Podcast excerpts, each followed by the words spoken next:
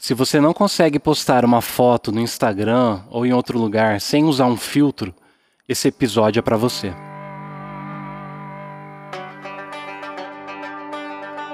Este podcast não é para pessoas super espirituais.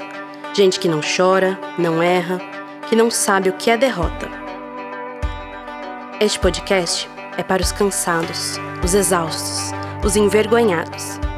Homens e mulheres fracos, pecaminosos e com talentos limitados. É para gente inteligente que sabe que é estúpida e para discípulos honestos que admitem que são canalhas. Se você sabe que diante de Deus não passa de um maltrapilho, este podcast também é para você.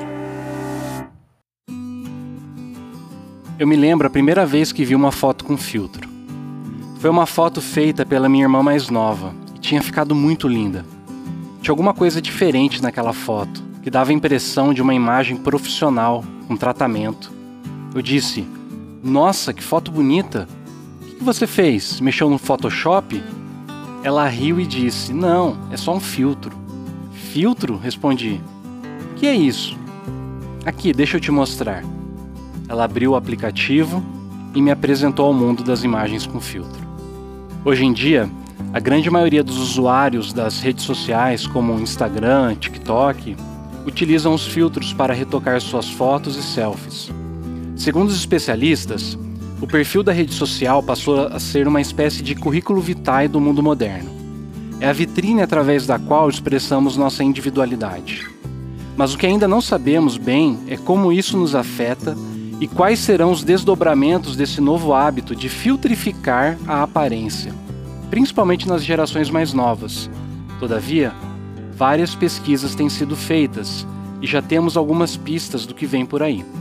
Por exemplo, em uma reportagem da revista Ele de 25 de maio de 2020, a repórter Natália Eiras escreveu o seguinte: aspas. De acordo com o censo de 2016 da Sociedade Brasileira de Cirurgia Plástica, a busca por procedimentos estéticos não cirúrgicos aumentou 390% no país. Em 2017, um estudo da Academia Americana de Cirurgiões Plásticos revelou que a motivação de 55% das pessoas que fizeram rinoplastia em 2017 foi o desejo de sair melhor em selfies. Se antes procurávamos parecer mais bonitos na vida física, Agora queremos estar bem nas fotos das redes sociais. Estar o tempo inteiro clicando autorretratos muda a forma como nos vemos e como nos achamos bonitos ou feios, explica Elaine Jacob, doutor em antropologia do consumo. A reportagem continua dizendo: um estudo divulgado pela University College London, UCL, em 2019, mostrou que redes sociais elevam a ocorrência de depressão em meninas adolescentes. A pesquisa, que analisou dados de quase 11 mil jovens do Reino Unido, descobriu que garotas de 14 anos representam o agrupamento de usuários mais frequentes das plataformas. 40% delas usam as mídias sociais por mais de 3 horas. Além disso, 75% das meninas que sofrem de depressão também têm baixa autoestima e estão insatisfeitas com a, sua, com a sua aparência. No Brasil, por sua vez, a Sociedade Brasileira de Cirurgia Plástica diz que, nos últimos 10 anos, houve um aumento de 141% no número de procedimentos estéticos feitos por jovens de 13 a 18 anos. Fecha aspas. Em uma outra matéria da BBC News de 13 de setembro de 2020, a repórter Emma Hallett escreve: Uma pesquisa recente feita pelo grupo Girl Guiding descobriu que cerca de um terço das jovens não publica fotos suas nas mídias sociais, sem antes usar um filtro que modifica sua aparência. Das 1.473 jovens entrevistadas, com idade de 11 a 21 anos, 39% disseram se sentir infelizes por não se parecerem na vida real com as imagens que publicam de si mesmas na internet. Fecha aspas. Na mesma reportagem, uma professora do país de Gales relatou que foi procurada pelos pais de uma aluna que estavam preocupados com a mudança de comportamento da filha. Ao conversar com a menina, a professora descobriu que ela ficava assistindo tutoriais de maquiagem e disse para a professora que não gostava do seu rosto sem maquiagem e queria mudar a cor do cabelo. Detalhe: a menina tinha 4 anos de idade. 4 anos. Os pesquisadores já têm um nome para esse fenômeno: dismorfia do Snapchat, termo criado pelo médico britânico Tijion Eixo, em homenagem, entre aspas, ao primeiro aplicativo que lançou os filtros para as fotos de rosto. Apesar de não ser oficialmente uma nova doença, em um estudo da Universidade de Boston de 2018, coordenado pela médica Nilan Vashi, os pesquisadores constataram que, abre aspas, trata-se de uma tendência alarmante, porque essas selfies com filtros frequentemente apresentam uma aparência inatingível e estão apagando a linha entre a realidade e fantasia desses pacientes. Eu vou ler de novo essa última frase. Estão apagando a linha entre a realidade e fantasia desses pacientes. Ou seja, estamos nos tornando uma sociedade doente, uma sociedade neurótica. Doente porque a alma fica dividida entre a fantasia, a idealização e a realidade de quem eu sou com as minhas limitações e imperfeições. Esse, essa cisão na alma, esse espaço aberto, ele cria um vácuo, um vazio que eu tento preencher a qualquer custo. Thomas Merton uma vez disse o seguinte: Eu me envolvo em experiências ao meu redor e me cubro com prazeres e glória como ataduras para me tornar perceptível a mim mesmo e ao mundo como se eu fosse um corpo invisível, que pudesse se tornar visível somente quando algo visível cobrisse sua superfície. Mas não existe substância debaixo das coisas com as quais eu me cubro. Eu sou vazio. E a minha estrutura de prazeres e ambições não tem alicerce. E quando elas acabam, não resta nada para mim, a não ser minha própria nudez, vazio e falsidade. Em um mundo que valoriza a exposição de uma boa imagem, somos tentados a colocar filtro em toda a vida. Ou seja, a filtrificação da vida. A métrica pela qual julgamos o mundo, então, e as pessoas é a aparência. As medidas que usamos para avaliar as coisas e as pessoas é a aparência. E o padrão pelo qual somos avaliados é a aparência. Por isso, grande parte da nossa energia física, emocional, espiritual acaba sendo gasta naquilo que é estético, aquilo que é exterior, aquilo que fica bem na foto, aquilo que mostramos ao mundo. Como disse um certo mestre da espiritualidade, as opiniões alheias exercem uma pressão sutil, mas controladora, sobre as palavras que digo e engulo. A tirania de meus pares controla as decisões que tomo e as que me recuso a tomar. Tenho medo do que os outros podem dizer. Esse medo de ser ridicularizado paralisa mais eficientemente do que o faria um ataque direto ou uma crítica ríspida e sem rodeios. Quantas coisas boas deixam de ser realizadas por causa do nosso medo da opinião alheia? Ficamos imobilizados pelo pensamento: o que os outros dirão? A ironia de tudo isso é que as opiniões que mais tememos não são as das pessoas que realmente respeitamos. E ainda assim, essas mesmas pessoas influenciam nossa vida mais do que gostaríamos de admitir. Por causa de tudo isso, meu propósito hoje é dar a você uma boa notícia.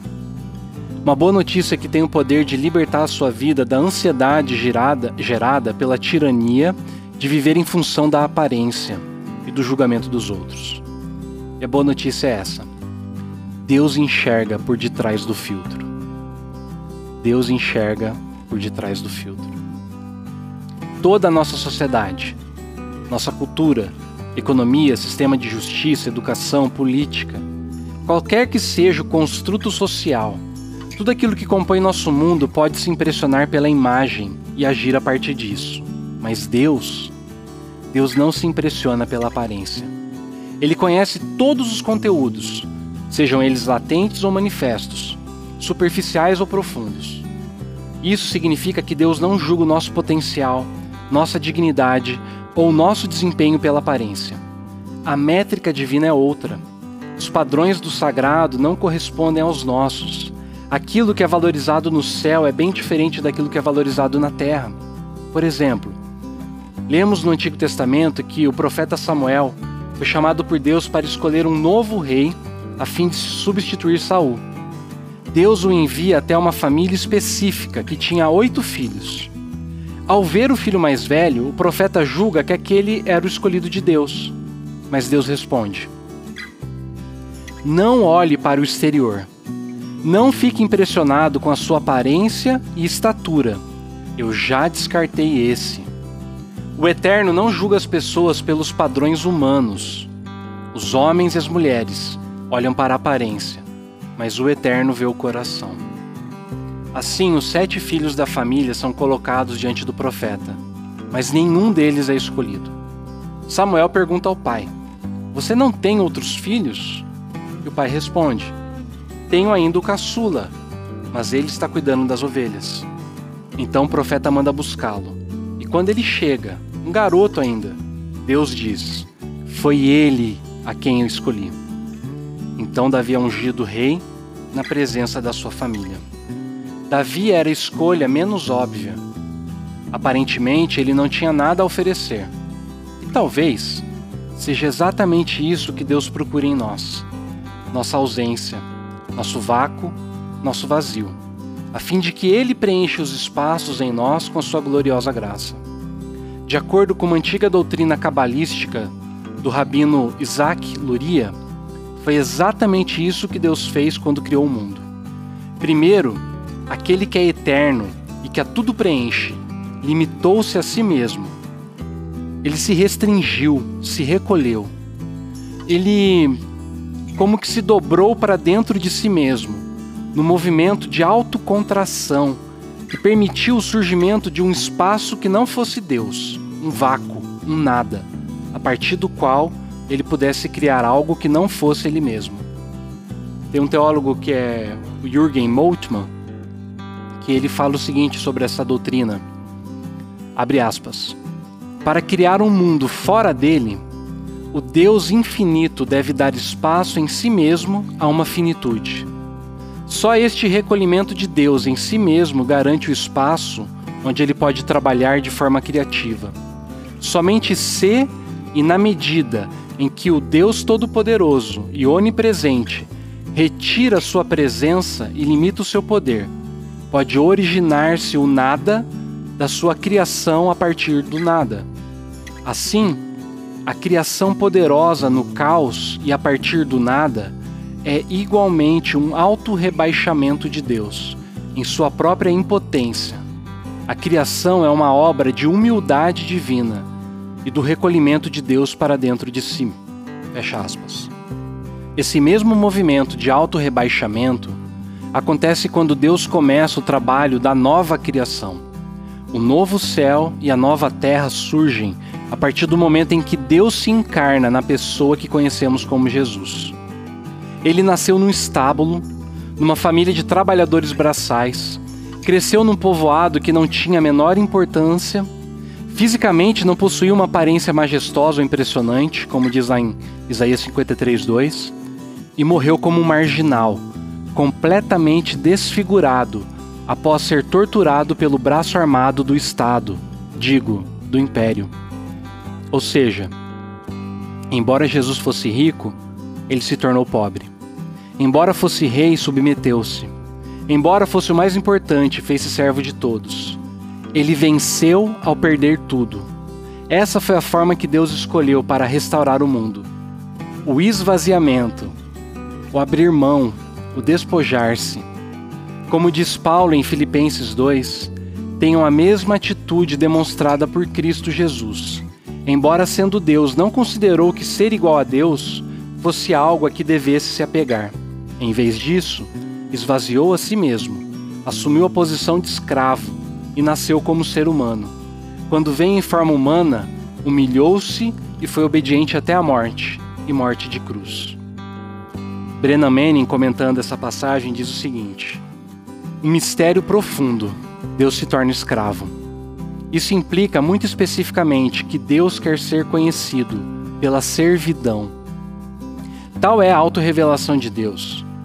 Assim, quando Jesus descreve seu retorno em glória no fim do mundo, ele diz: Bem-aventurados aqueles servos a quem o Senhor, quando vier, os encontre vigilantes. Em verdade vos afirmo que ele há de cingir-se. Eu quero destacar, destacar a palavra cingir-se. E dar-lhes lugar à mesa, e aproximando-se, os servirá. Aproximando-se, os servirá. Lucas 12, 37. Jesus permanece Senhor ao ser servo. O discipulado autêntico implica atitudes como zombar dos ídolos do prestígio, da honra e do reconhecimento. Recusar a levar-se muito a sério, ou a levar muito a sério aqueles que se levam a sério. Dançar a música num ritmo diferente e livremente abraçar o estilo de vida do servo. Palavras de Brena Manning. Será que você consegue compreender as implicações disso? Jesus disse aos seus discípulos: Com vocês não será assim. Que o maior de vocês se torne o menor. Quem quer ser líder deve tornar-se servo. Se os seguidores de Cristo colocarem em prática esse estilo de vida, que tipo de comunidade floresceria? Que tipo de coisas seriam valorizadas? Que tipo de dinâmica guiaria os relacionamentos? Voltando ao texto no qual Paulo diz que Cristo se esvaziou e se fez servo o apóstolo orienta aquela comunidade dizendo o seguinte: Se vocês receberam algo bom por seguir a Cristo, se o amor dele fez alguma diferença na vida de vocês, se estar numa comunidade do Espírito significa algo para vocês, se vocês têm um coração, se vocês se importam uns com os outros, façam-me um favor. Concordem um com o outro, amem um ao outro, sejam amigos de verdade não joguem sujo, não bajulem ninguém só para conseguir o que desejam. Ponham o interesse próprio de lado e ajudem os outros em sua jornada.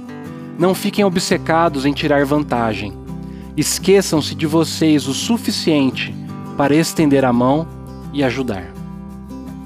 Ninguém consegue colocar os interesses de lado ou esquecer de si mesmo o suficiente para ajudar se o narcisismo escondido no meu ego não for descentralizado. Do contrário, você até pode ajudar muita gente, mas será somente para alimentar ainda mais o seu self, o seu ego autocentrado, a fim de que os outros lhe admirem e o seu ego seja massageado. Tá vendo como eu sou uma pessoa boa?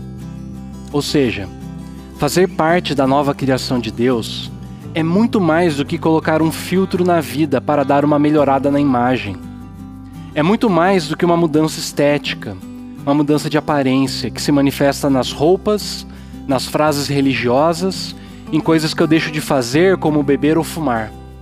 Fazer parte da nova criação de Deus significa uma mudança de conteúdo. As minhas paixões e desejos precisam ser transformados.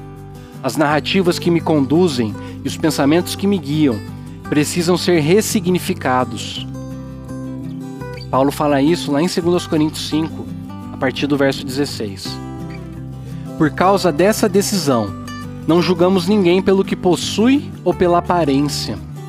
Houve um tempo em que julgamos o Messias dessa maneira, e estávamos errados, como sabem. Não vemos mais assim. Agora olhamos para dentro, e o que vemos é que qualquer um, unido ao Messias, tem a chance de um novo começo e é criado de novo. A velha vida se fez, uma nova vida floresce. De que forma então você pode se apropriar dessa verdade a fim de que sua vida não seja simplesmente um filtro bonito que você usa para poder cobrir um vazio existencial? Em primeiro lugar, você precisa ser sobrepujado, sobrecarregado, esmagado, engolido, soterrado por essa visão. O Rei da Glória o Criador do universo, aquele que fez cada galáxia, cada buraco negro, cada supernova, cada coisa no nível celular e até no universo subatômico, aquele sem o qual nada do que existe existiria, aquele que conhece e sustenta cada pedacinho da criação, aquele que mede o mar com a palma da sua mão e conhece cada estrela pelo nome. Aquele diante de quem os seres mais poderosos e majestosos escondem o rosto, aquele que sempre existiu. Ele se esvaziou, para que nós que somos vazios, nós que nos cobrimos de trapos e ataduras, pudéssemos ser preenchidos. A partir dessa visão esmagadora da graça de Deus, permita-se conhecer a si mesmo, como você de fato é, sem filtros, sem maquiagem, sem retoques. E só para deixar bem claro, eu não estou falando de aparência física. Estou falando do seu coração, da sua alma, da pessoa que você é quando ninguém está olhando. Como é que você pode fazer isso então de uma maneira prática? Minha sugestão é que, durante os próximos sete dias, você responda a seguinte pergunta: Que atadura ou filtro Deus está me convidando a remover hoje? Medite nisso ao longo do dia e à noite faça uma anotação dizendo qual foi o filtro que Deus convidou você a remover.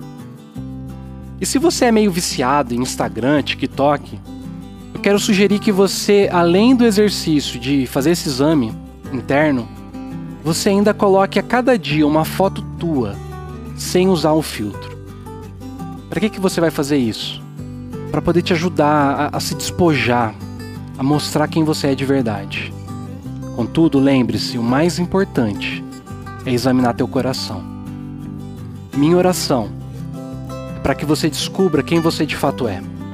E que descobrindo a si mesmo você possa ter um encontro com esse Deus que deseja preencher cada pedacinho da sua vida com seu amor redentor. Que Deus lhe abençoe. Este podcast teve os trabalhos técnicos de Rafael Ortiz e Lucas Samuel. Para mais conteúdos, siga as nossas redes sociais, no Facebook, Instagram e YouTube. Que Deus lhe abençoe e até a próxima!